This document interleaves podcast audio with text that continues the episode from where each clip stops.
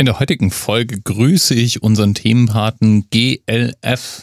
Der ist nämlich Byzantinist, also ein Forscher, der sich mit der Geschichte des Byzantinischen Reiches beschäftigt. Und deswegen weiß GLF natürlich auch ganz genau, dass der Ikonoklasmus nicht 834, sondern 843 endete.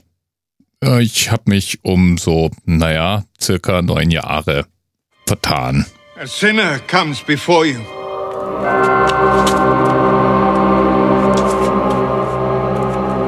Shame. Shame. Shame. Shame. Ja, eigentlich war also der Bilderstreit erst neun Jahre später zu Ende. Im Jahr 834 galt noch ein absolutes Verbot der Bilderverehrung. Kaiser Theophilos war zu der Zeit fünf Jahre lang an der Macht und hatte ein Verbot erlassen, das er mit einiger Härte verfolgte.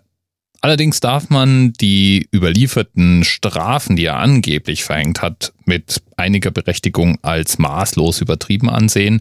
Wie ich ja gestern schon mal gesagt habe, gab es da eine leichte Verschiebung in der Geschichtsschreibung, weil ja eben nicht die Bilderstürmer, sondern die Bilderverehrer zum Schluss gewannen.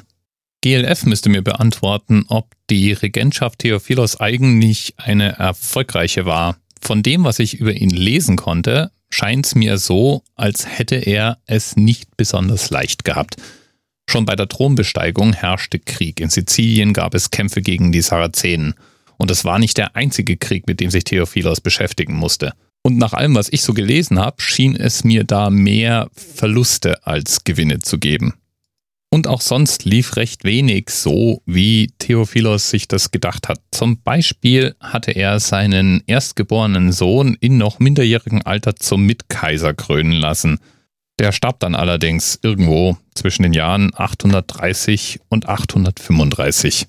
Wer weiß, wie die Geschichte verlaufen wäre, wäre es nicht zu diesem tragischen Tod gekommen. Denn da stand Theophilos erstmal ohne Thronfolger da und das wahrscheinlich mehrere Jahre lang bis zur Geburt Michael III. nämlich. Der kleine Michael war gerade mal drei Jahre alt, als Theophilos dann das Zeitliche segnete. Und das ist auch der Grund, warum Theophilos Ehefrau zusammen mit einem Eunuchen an die Macht kam. Die waren es dann auch, die in Vertretung des noch deutlich minderjährigen Michael eben auch entschieden, den Bilderstreit zu beenden und den Ikonodulen zum Sieg verhalfen. Michael III. wuchs in Saus und Braus auf und hatte erstmal gar kein Interesse dran, irgendetwas Anstrengendes mit seinem Leben anzufangen. Erst 857 ergriff er dann selbst die Macht. Da hatte er aber schon den wenig schmeichelhaften Beinamen der Säufer erworben.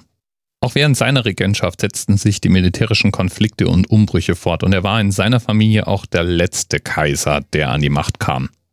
Michaels Regentschaft endete durch ein Attentat. Er wurde von einem Günstling ermordet, dem Stallknecht Basileios. Der war zu dem Zeitpunkt freilich kein Stallknecht mehr, sondern sogar Mitglied der Regierung. So hoch war er in der Gunst des Michael. Und ist damit wieder einmal ein Beweis mehr dafür, dass man seine Freunde besser ganz genau aussucht. Und ich habe noch eine Erkenntnis. Die byzantinische Geschichte braucht eindeutig ihren eigenen Podcast. Es ist der Hammer, was man da schon beim groben Überfliegen in der Wikipedia findet. Vielleicht hat ja GLF irgendwie auch mal Lust zum Mikro zu greifen.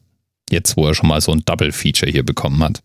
Tausend Dank nochmal für den Hinweis und tausend Dank auch nochmal für die Korrektur. Ich habe keine Ahnung, wie es zu dem Zahlendreher im Themenpartensheet kam. Ich muss da in Zukunft einfach noch genauer drauf achten. Bis bald.